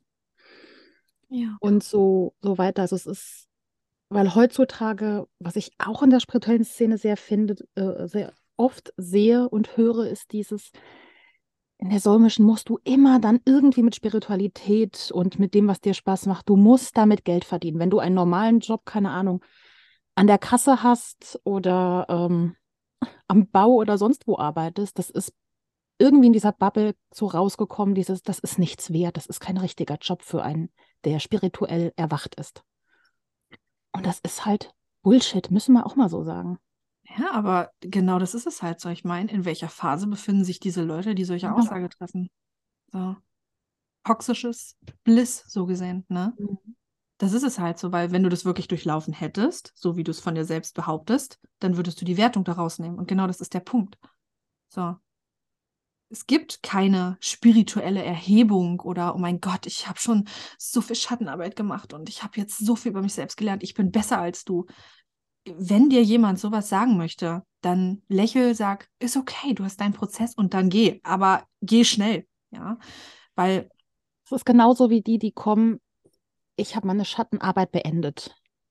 Das ist die, wenn ich, das ist die, wenn ich sowas höre, wo ich nur noch, okay, alles klar, und dann gehe ich. Mhm. Ähm, weil nein. Sorry, ich, ich habe es schon ganz oft gesagt, aber du beendest die, wenn du deine Schattenarbeit beendet hast, dann bist du tot. Ja. Und dann ist auch nur die, Leben, die Schattenarbeit für dieses Leben beendet. Ja, ich glaube, was manche Leute irgendwie immer so denken, ist, dass dann es heißt, Schattenarbeit zu machen, dass jeder Tag genauso schmerzhaft ist wie der erste in der Schattenarbeit. Aber das ist ja nicht der Fall. Du wirst halt nur einfach besser darin und schneller darin. Ich Mhm. meine, wo du früher zum Beispiel unter einem Trigger total verzweifelt bist und gesagt hast, so, oh mein Gott, die Welt bricht unter mir zusammen, jetzt kommen mir voll die Erinnerungen hoch und einfach dieses, dieser Überschwall an Emotionen und Erinnerungen quasi über die einprasseln. Du denkst, oh mein Gott, du wirst dir nur einen Blick erschlagen. Das ist in der Anfangsphase so. Aber äh, irgendwann hat man ja gewisse Dinge halt auch für sich aufgeräumt quasi, ne? Und es ist ja halt auch einfach so, du kannst nur so viel quasi also man sagt ja immer, das Universum gibt dir so viel, wie du tatsächlich halten kannst. Dementsprechend geh da ans Vertrauen und geh da einfach durch. Mit der Zeit wird das viel, viel schneller. Dann entwickelt sich plötzlich, dann bist du mit einem Trigger konfrontiert, wo du dich erstens auch wieder selbst entscheiden kannst, möchte ich mich jetzt davon triggern lassen, ja oder nein. Und wenn es der Fall ist, dann ist es nicht zwangsläufig was Negatives und auch nicht die Schuld der anderen Person, sondern du kannst gucken, okay, was will dieser Trigger denn jetzt mir sagen? Denn es hat ja nicht mit der anderen Person zu tun, sondern mit dir, mit deinen Werten, mit deinen Erfahrungen und so weiter und so fort. Und so kann aus einem Prozess des, ich bleibe jetzt über drei Wochenenden quasi im Bett liegen und weine mich die ganze Zeit aus, kann es werden so, hm, ist sie mir jetzt irgendwie sauer aufgestoßen? Warum ist es mir denn sauer aufgestoßen? Okay, was sind meine Gedanken dazu? Was sind meine Emotionen dazu? Wo fühle ich sie in meinem Körper? Okay, ich lasse es jetzt mal durchlaufen. Okay, ist der Trigger immer noch da? Ja oder nein? Hm. Sind meine Gedanken wirklich die Wahrheit? Kann ich etwas für mich daran ändern? Ist es etwas, was ich ablehne oder was ich für mich akzeptieren darf? Und plötzlich wird daraus ein Prozess von, keine Ahnung, zehn Minuten Journaling oder auch wenn du richtig schnell bist, bei Netto an der Kasse. Und dann Mhm. gehst du da raus und denkst dir so, wow, das ging echt schnell.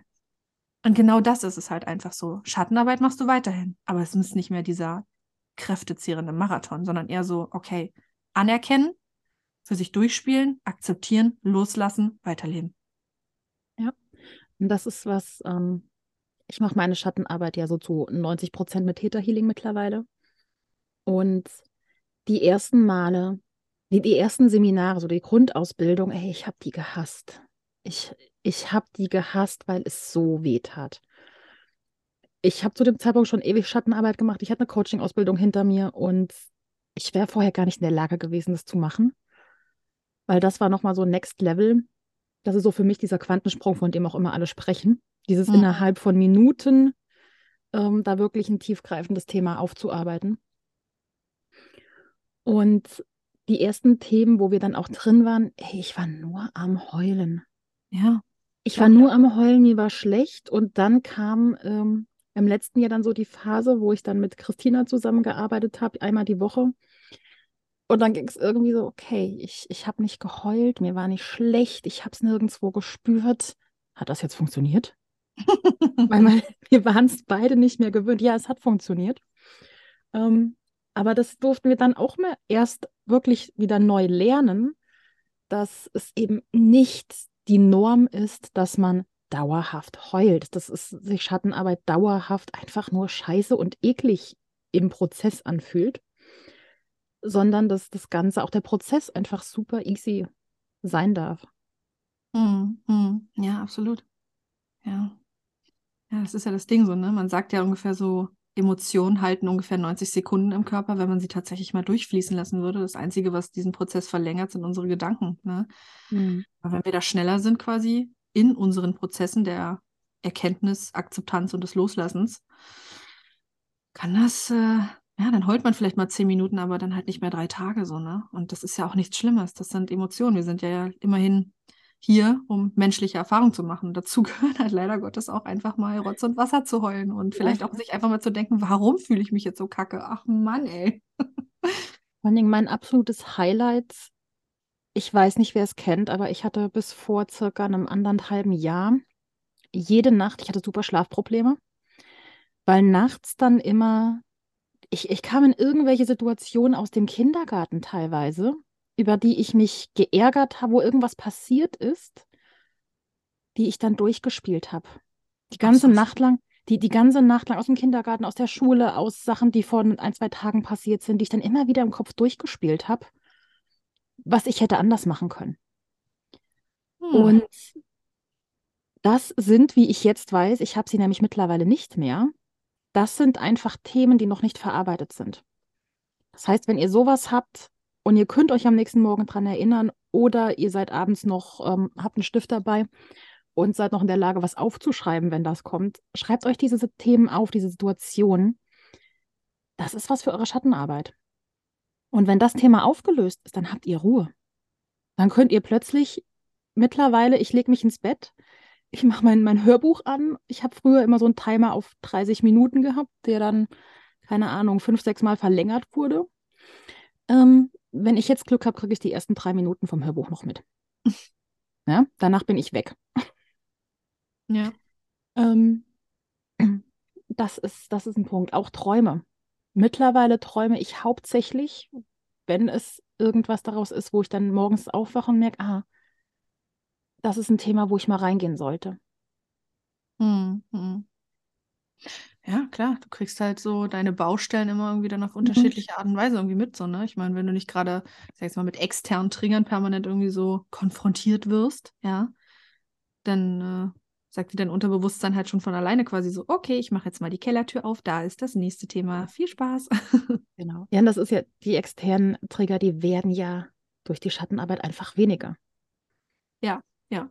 Das ist eines meiner, meiner liebsten Beispiele. Ich hatte in 2020 war das, hatte ich eine Serie auf Netflix geguckt. Ähm, irgendwas mit Magnolien. Ich kann den genauen Titel nicht mehr, aber. Süße Magnolien. Genau, Süße Magnolien, ja. Mhm. Und oh mein Gott, was haben die mich getriggert? Vor allen Dingen, da ist ja ein geschiedenes Pärchen. Der Mann und seine neue Frau, die haben mich getriggert. Ich habe ihn gehasst, ich habe die, die neue Frau gehasst. Ich fand es ganz furchtbar. Und dann, ich hatte es damals auf Englisch geguckt, weil deutsche Übersetzung noch nicht da war. Und dann habe ich es ein knappen Jahr später nochmal in Deutsch geguckt.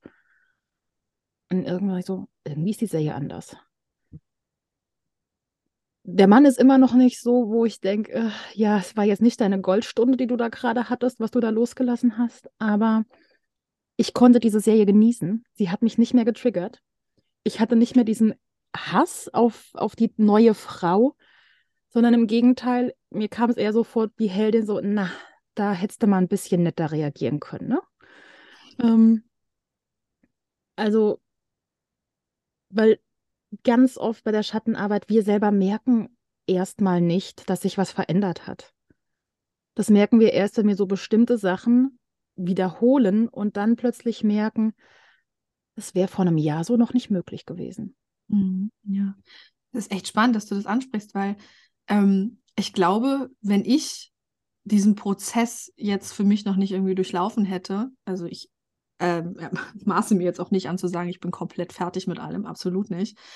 Ähm, aber ich glaube, wenn man mir das jetzt so erklären würde, so, oh ja, du denkst dann, du äh, lernst eine völlig neue Welt kennen und ist erstmal alles total blumig und dann geht es erstmal richtig schön bergab mit dir. Also ich würde ich würd den Werbeslogan, würde ich halt auch sagen, ihr wisst, wie man keine Werbung macht. Dankeschön. Weil es macht natürlich erstmal Angst, weil eigentlich kommt erstmal ganz schön viel Bullshit auf dich zu und ganz schön Ja. viel Scheiße, in der du rumwühlen darfst.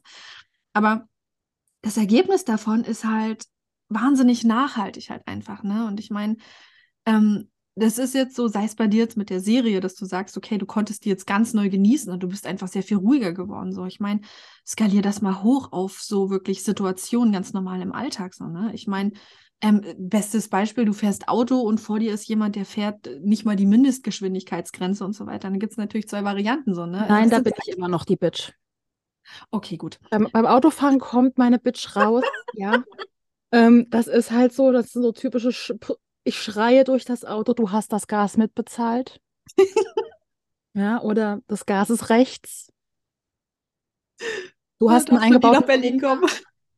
Ähm, ich fahre in Großstädten kein Auto. Ja, weil ich gleichzeitig da auch super Schiss vor habe vor Großstädten. Das überfordert mich. Autofahren in Großstädten überfordert mich. Ähm, Mhm. und ich bin auch nachts, ja, wenn, wer weiß, wie ich tagsüber, tagsüber ist so bei mir die 10 km/h über der Ge Normalgeschwindigkeit. Das ist bei mir halt so normal. Ähm, Im Dunkeln, weil wegen den Augen, also Rehe, Hasen, Füchse und Co., ähm, da bin ich echt so Verkehrshindernis Nummer eins. Ja, kenn ich. Ja, da, da, da könnte man mir entgegenschreien, ich hätte das Gas mitbezahlt. Es ist mir egal, schieb mich halt hier durch. Ich will die Tiere schützen. Ja, genau. Geh mir nicht bei meinem Tierschutz auf den Sack. Genau. Ich bremse auch für Mäuse und das tue ich wirklich. Ja, selbstverständlich. Ich, ich erschrecke mich auch jedes Mal, wenn eine Fliege gegen meine, meine Mhm. Scheibe knallt. Und jedes Mal aus, oh Gott, es tut mir leid. Ja, das ist halt. Ich hatte, ich hatte eine Freundin, das war so süß. Sie ist Auto gefahren, auf einmal ging es so, da ist ein Vogel, geh weg, geh weg. Oh, mein kleiner Vogel, es tut mir so leid, dass ich dich jetzt überfahren werde, aber du gehst da nicht weg, weil sie konnte nicht ausweichen und dann, oh, du bist ein Platt, dann ist so gut. Oh, das geht mir auch so oft so. Das geht mir so oft so. Ich kriege jedes Mal immer erstmal Panik, wenn irgendwo was rumliegt und dann so, oh, okay, gut, das ist, das ist nur ein Blatt. Oh, okay, das ist nur Moos. Ja. Oh, okay, alles in Ordnung. Aber Ja, ja, ja. Kann ich da drüber fahren oder muss ich aussteigen und gucken, ob da ein Tier drin sein könnte? Mhm. Ja. Ja, so ist das halt mit der Tierliebe. Was soll man dazu sagen?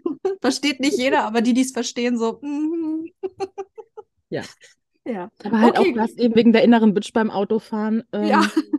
Das, das ist es. Ähm, egal wie weit du bist, egal wie weit du Schattenarbeit gemacht hast, in dem Moment, wo wir, wir sind nicht nur Licht und Liebe. Jeder von uns hat ein inneres. Arschloch in sich. Und das kommt auch mal raus und das ist vollkommen okay. Ja. Ja, das ist auch gesund. Wir brauchen, also wir hätten diese negativen Emotionen, wir sagen mal negativ, wie Wut und, und Trauer und sonst was. Wenn die nicht notwendig wären, hätten wir die nicht. Ja, ja, ja, absolut, absolut. Aber halt so bei den größeren Themen so, ne, dann, da lohnt sich halt dann wirklich so, ne?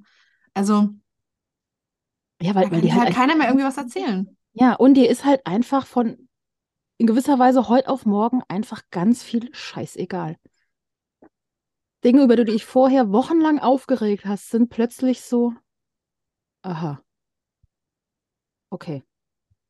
Ja, aber das ist ja nicht so, weil die Sachen plötzlich äh, per se gleichgültig sind, sondern einfach, weil du für dich selbst in dieser Situation nicht mehr, ähm, nicht mehr dein Anteil angetriggert wird. Und das Mhm. ist es halt so, ne? Ich meine, äh, wenn du dich sonst zum Beispiel unfassbar darüber aufgeregt hast, dass äh, eine Kollegin von dir grundsätzlich zu spät zur Arbeit kommt, ja, dann hat das nichts mit der Kollegin zu tun, sondern mit dir selbst, so, ne? Und wenn du für dich selbst akzeptieren kannst, dass hinter diesem Trigger vielleicht der Wunsch steht, auch einfach mal nicht immer perfekt sein zu müssen oder auch mal zu spät kommen zu dürfen, ja, dann fällt dir das irgendwann auch einfach nicht mehr auf, ob diese Kollegin immer zu spät kommt oder nicht.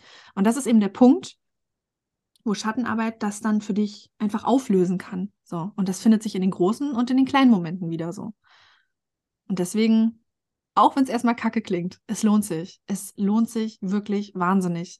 Denn überlegt mal, was die Alternative wäre. Wir haben ja ganz zu Anfang darüber gesprochen, dass man sich teilweise auch einfach fühlt, wie, wie, so ein, wie so ein Tourist in seinem eigenen Leben. Du hast dir da was aufgebaut, du folgst all den gesellschaftlichen Regeln und Normen und machst dies und machst das und findest dich dann irgendwann einfach so in dieser, zum Beispiel abends auf der Couch wieder, so die Kinder sind im Bett, der Mann schnarcht schon zum 15. Mal noch lauter und du denkst dir so, okay, hm, jetzt habe ich eigentlich alles richtig gemacht, aber ich bin trotzdem nicht glücklich.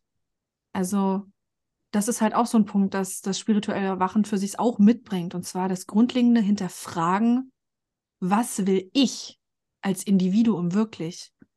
Sind all die Dinge, die man mir vielleicht so auferlegt hat, wie man zu leben hat oder wie man zu sein hat, wie man zu denken, zu fühlen und so weiter hat, es, entspricht das wirklich mir? Ist das wirklich mein Weg?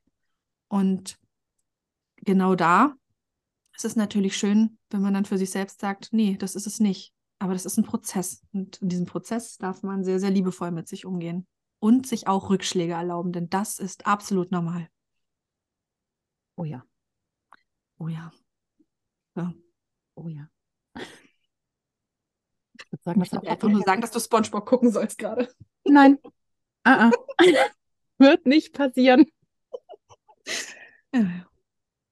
Ich fand auch damals schon alles, was auf Nickelodeon lief. Also, hey Arnold und so habe ich geguckt, aber meine Freunde waren alle von den Rugrats und Co. so begeistert und ich hing da immer nur so, ich war Disney verwöhnt. Ich so, es ist einfach scheiße gezeichnet. Ne? Ich war auf einer Kunstschule dann später. Ähm, ich habe in, in Trickfilme zeichnerisch einen sehr, sehr hohen Anspruch. Und SpongeBob erfüllt den nicht. Das finde ich total lustig, weil ich bin mittlerweile Obwohl, so ein bisschen anti-Disney. Obwohl ich die, die in Anführungszeichen Schneckenkatze. Gary? Ja. Den finde ich sehr geil, aber einfach, weil er miaut. ja, das stimmt allerdings, das stimmt allerdings. Ja. Aber so Disney an sich, ich meine, äh, ich sag jetzt mal so, die Filme, mit denen wir damals aufgewachsen sind, wenn man die sich mittlerweile mal so durchspielt, dann wird einem ja echt schlecht. Von Rassismus über Sexismus, über. Ja, ja das haben wir auch schon bei, bei Kinderbüchern. Mm. Mein Highlight Schneewittchen. Schneewittchen ist echt so mein absolutes Highlight, ja. Also erstmal im Original ist Schneewittchen, ich glaube, sieben Jahre alt. Dann ist sie in Anführungszeichen gestorben, weil sie sich an einem Apfel verschluckt hat. Die Zwerge packen sie in einen Glassack. Der Prinz kommt vorbei und sagt, oh, die ist hübsch, darf ich die behalten? Lecker Leiche. Ja, und die Zwerge, ja klar, komm, wir helfen dir tragen. Und dann stolpert irgendeiner, der Sarg fällt runter, zerbricht. Ähm, Schneewittchen fällt das, das, Apfelstück aus dem Mund raus, sie lebt wieder und äh, ja, der Prinz sagt, ach, du bist immer noch hübsch, komm, ich will dich heiraten. Ja. Ähm, oh, hat sie alles geschafft im Leben, ne? weil sie hübsch war. Weil sie hübsch ja, ganz war. genau. Äh, hatte ich mich jetzt mit einer Freundin gerade, die eben zwei kleine Kinder hat, zwei Mädchen. Und die liest den gerade die Märchen vor und meinte dann so, das nervt mich richtig. Immer nur diese scheiß Prinzessinnen, die alle nur hübsch sind. Mhm. Und die perfekte Figur haben.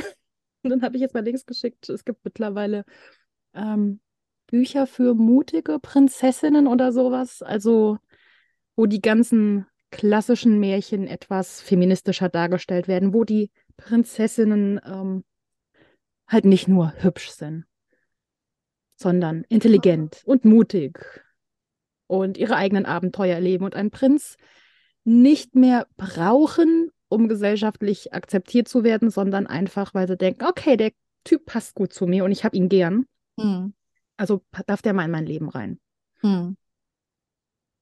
Ja, das ist schon schön, so diesen Wandel irgendwie so zu sehen, aber so hm. allgemein so Kindergeschichten so, also ich weiß nicht, erinnerst du dich noch an, was war das, Strubbelpeter oder wie der hieß, der immer an ja, seinen Daumen gelutscht hat und die ihm dann abgeschnitten wurden?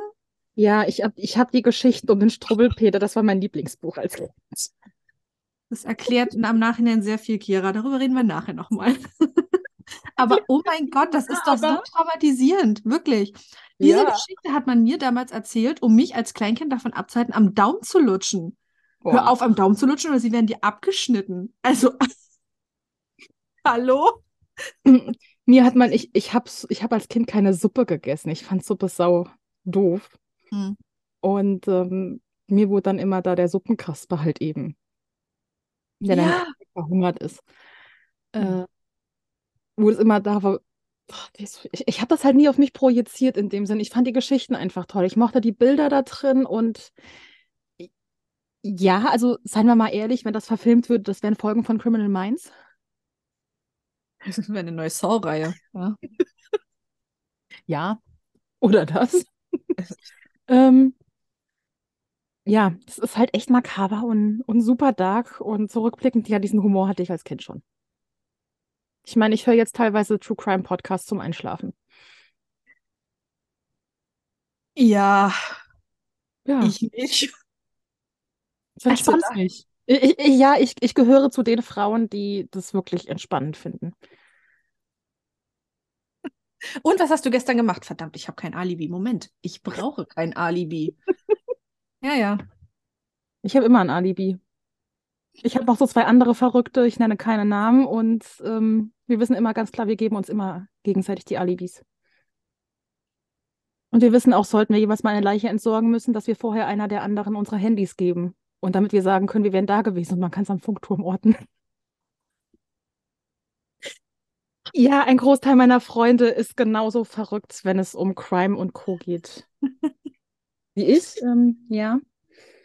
Wir sind halt für alle, gut, wir sind Jungfrauen vom Sternzeichen her. Das heißt, wir sind einfach für alles gewappnet. Wir stellen, wir haben einen Plan auch und nein, ich darf nicht sagen, wofür wir Pläne haben, dann weiß man, wer es ist. Ähm, ja, aber halt Jungf weiß man wahrscheinlich jetzt eh schon. Aber egal. Ja, wir Ist haben okay, ich warte mit, ich warte mit einem Kaffee auf dich zu Hause und sag dann, na, wie war dein Tag, Schatz? Alles Ja. gut. Das ist so in der Theorie auf alles gewappnet sein, wobei ich mittlerweile auch weiß, dass es auch äh, Trauma Response. Mhm. Einfach, egal was passiert, ich habe einen Plan A bis Z. Ja. Das gibt halt Sicherheit. Ja, und das ist es halt wieder so, ne? Unser Ja. Nervensystem kann ein echter Schlawiner einfach sein. So, ne? Ja. Ich meine, dein Hang zu True Crime Serien und so weiter wirft bei mir eher mehr Fragen auf, als sich das irgendwie beruhigen würde. Es gibt bei, bei Amazon gibt's eine Serie Unsolved, Unresolved Mysteries oder sowas. Und in der allerersten ähm, ist halt ein Mann ermordet worden. Und die Polizei hat keine Ahnung wie. Und ich stand die ganze Zeit nur da und war am Rumbrüllen, seid ihr bescheuert oder was? Es ist doch ganz einfach, das ist so und so und so und so gelaufen. Warum sind genau an dem Tag da die Überwachungskameras eingefallen? Der wurde über das Parkhaus dahin gebracht. Ja, Also, wenn es mit, wenn's mit den Büchern irgendwann zu langweilig wird, kannst du doch sowas machen. Ist doch auch schön. Ja, Wenn ich irgendwann keine Sachbücher mehr schreiben kann, dann schreibe ich irgendwie Krimis. Dann schreibe ich Krimis. Oh. Ja, oh, äh, Krimis schreiben oder du schreibst eine an, du machst einen Online-Kurs für Leute, die Morde aufdecken sollen. Wie löse ich einen Mordfall? Ich, ich glaube, ich wäre da eher so How to Get Away with Murder. Ja, gibt's auf Netflix, kann ich nur empfehlen. Ich habe die Serie so gehasst, die war so Ich furchtbar. liebe sie, ich liebe sie. Nein. In, i- es ist immer nur eine Katastrophe nach der anderen passiert und ich saß irgendwann nur noch so da und habe mich nur noch beschissen gefühlt und dachte mir so, sag mal, kann nicht auch mal einer irgendwie was Schönes erzählen? Ah, mir, mir, mir tat Annalise, also die Hauptdarstellerin, ich liebe die Schauspielerin, ähm, ähm, Viola Davis. Ja, ich bin ja scheiße mit Namen, aber ich liebe sie.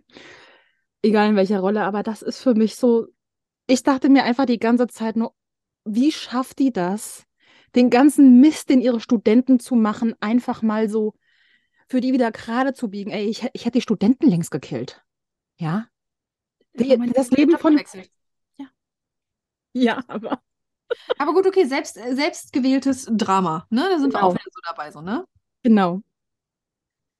Sie Aber das war so, das war so, ich, ich, ich fand diese Frau einfach geil.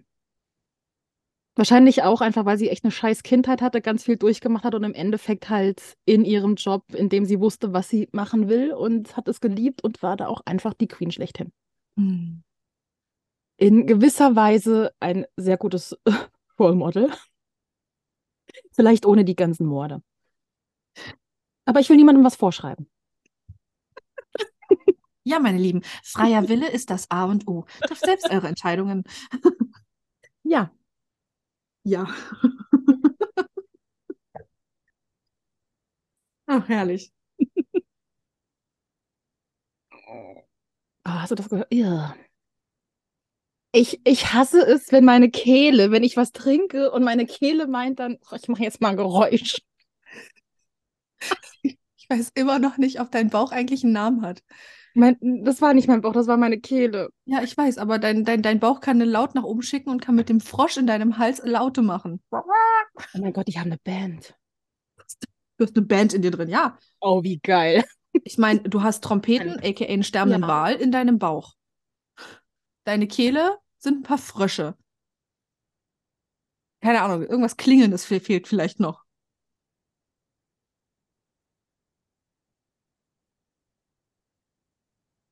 Naja, du hast ähm, Trommel.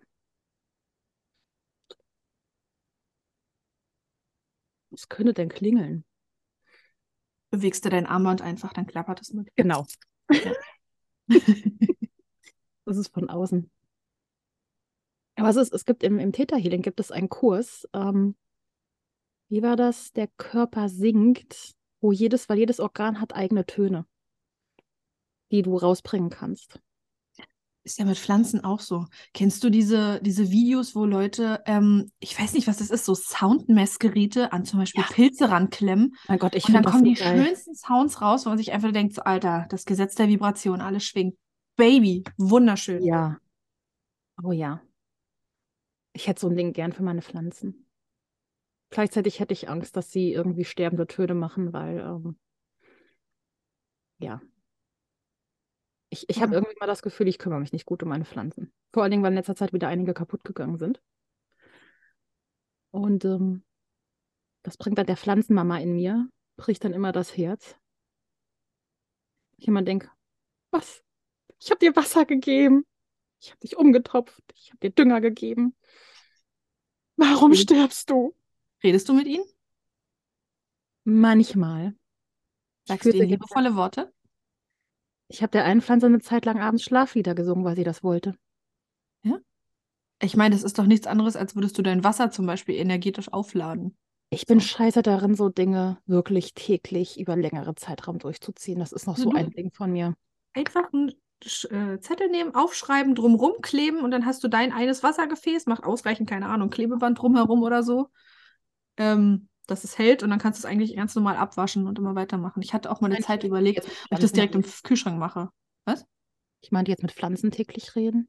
Ach so. Ich führe sehr viele Selbstgespräche, aber im Endeffekt, da die Pflanzen mir halt nicht antworten verbal, sind es sehr einseitige Gespräche. Aber du kannst dich doch mit ihnen auf Täterebene verbinden. Ja. Mache ich aber auch so selten. Ich meine, im Prinzip könnte ich von morgens bis abends nur im Täterzustand sein, über die ganzen Dinge, die man damit machen kann. Ja. Ähm, aber dann kriege ich halt nichts anderes mehr gebacken, ne?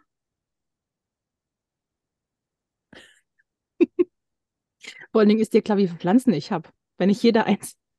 Ich habe um die 56 Pflanzen. Stand jetzt. Ähm,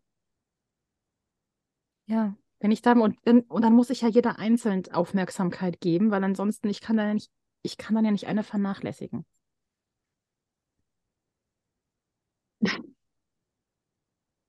Ja, gut, das Problem habe ich nicht. Was glaubst du, warum ich nur Kunstpflanzen habe? Die einzigen Pflanzen, die wir haben, sind Katzengras. Und dann muss ich draußen mit den Pflanzen auch noch weitermachen. Ja. Und da kann ich nicht zählen, wie viele Pflanzen da sind. Komm nach Berlin, hier gibt es nicht so viele Pflanzen. Allein deswegen wollte ich da nicht wohnen. Ja, nee, verstehe ich aber auch. Aber es ist, ja. Ja. Mhm. Naja. Bei Salem antwortet mir ja wenigstens. Das stimmt. Da ist das Gespräch nicht ganz so einseitig auf Mhm. verbaler Ebene. Mhm. Ein Patenkind, die, die singt ihren Pflanzen immer was vor. Deswegen bei der wächst alles an. Das ist der Hammer. Klar. Liebe, also Ja. die, die Frequenz, dann, dass es gesungen wird, dass es melodisch ist und natürlich die Message. Mhm. Vielleicht muss ich auch einfach wieder, ich, momentan höre ich wieder vermehrt Country. Und als die Pflanzen bei mir alle so abgegangen sind vom Wachsen her, da hatte ich halt hauptsächlich wirklich Frequenzmusik an. Ja, macht Sinn. Ja. Welche Frequenz hat am besten funktioniert? Ähm, ich weiß es nicht, weil ich einfach eine Playlist habe, wo fünf, sechs, sieben verschiedene Frequenzen waren und die lief den ganzen Tag in der Endlosschleife. Ja, ja, ja. Ich fange ja persönlich ganz gerne, also unter 500, ähm, was war es, 534 oder so, fange ich gar nicht an, weil alles, was da drunter ist, da fühle ich mich richtig elend, ne? So, ich habe jetzt eine, wo nur, was ist das, 854 oder so drin ist. Die ist optimal. Die hörst du dir wirklich an und das ist sofort so, äh, Switch, mir geht's besser. Sollte ich vielleicht, Ich meine, die kriegen jetzt, die kriegen jeden Morgen, kriegen die da ihr, ihren Bedampfer an für die Luftfeuchtigkeit Mhm. Mit entsprechenden ätherischen Ölen drin, die eigentlich für Katzen sind, zur Beruhigung, um das Nervensystem der Katzen. Äh, ein bisschen nach Fenchel. Also ich rieche das Mhm. selber sehr gut. Ich, ja, ich rieche das selber sehr gerne. ähm, weil das echt super beruhigend und chillig ist. Aber vielleicht soll ich ihn einfach morgens auch dann dabei auch noch mal Musik anmachen. Warum nimmst du nicht einmal was auf und spielst denen das vor? Was Ich, von dir gesungen ist? ich kann meine eigene Stimme doch nicht hören. Glaubst du, ich würde mir den Podcast noch mal anhören, den wir jetzt aufmachen? Das geht nicht. Da muss ich ja meine eigene Stimme hören morgens. Hey, wenn du zu mir sagst, ich kann hervorragend bei Bibi und Tina eine Sprecherin machen, dann kannst du dir auch deinen Pflanzengesang anhören.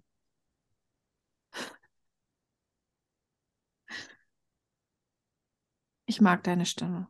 Und jedem, den ich deine Stimme vorgespielt habe, hat gesagt, wow, hat Tina eine schöne Stimme. Und ich so, hm. Ich kriege das von ganz, ganz vielen immer gesagt. Und man hört die eigene Stimme ja einfach anders, als sie ist. Und mein Highlight ist dann immer WhatsApp. Bei WhatsApp denke ich immer, oh mein Gott, was ist das denn für ein Kobold, der da spricht? Vielleicht liegt es aber auch daran, dass du alles in zweifacher Geschwindigkeit abspielen lässt. Nein, nur anderthalb. Nur anderthalb. Nur anderthalb. Also ich, ich, ich kenne es. Es gibt Leute, die reden sehr, sehr langsam, da muss ich das auch auf anderthalb machen Mhm. irgendwie. Aber Und dann muss man es wieder zurückstellen bei anderen Leuten. ja, genau. Und dann denkt man sich so, kann ich auch 0,5 Geschwindigkeit? Danke.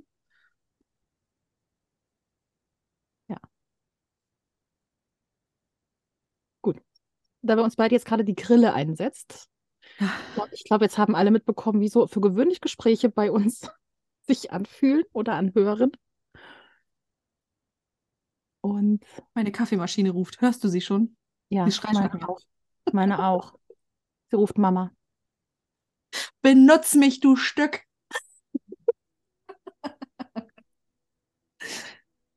ja. Wenn ihr jetzt in Virginie genauso verliebt seid wie ich, findet ihr alle Infos, wie ihr sie kontaktieren könnt und natürlich auch ihr Programm Layers of Fear in den Shownotes. Lasst ihr mal ein bisschen Liebe da. Und wir quatschen wahrscheinlich in einer Stunde wieder über WhatsApp. Wie immer. Genau. Alles klar. Mach's gut. Bis dann. Tschüss. Das war der Deep Talk. Wir haben es geschafft, unter drei Stunden zu bleiben. Ich glaube, ja, wir haben es sogar unter zwei Stunden geschafft. Juhu. und so ähnlich laufen alle Gespräche zwischen Virginie und mir ab. Dass wir anfangen mit irgendeinem Thema, was irgendeine von uns entdeckt hat. Und im Laufe des Gesprächs kommen wir einfach bei ganz, ganz anderen Dingen raus. Ich meine, wenn ihr den Podcast regelmäßig hört, ihr wisst, das geht mir mit ganz vielen Leuten so. Das sind für mich die besten Gespräche. Und ich hoffe, ihr hattet viel Spaß, habt viel gelernt. Schreibt uns gerne mal bei, bei Instagram, bei dem Post zu diesem Podcast, ob ja, in, welch, in welcher Phase des Spiritual Awakenings ihr gerade seid oder wart oder ob ihr die überhaupt bisher kanntet und was eure Erfahrungen damit sind. Und dann hören wir uns hoffentlich beim nächsten Mal wieder bei Wild and Witchy. Und bis dahin, sei geweiht.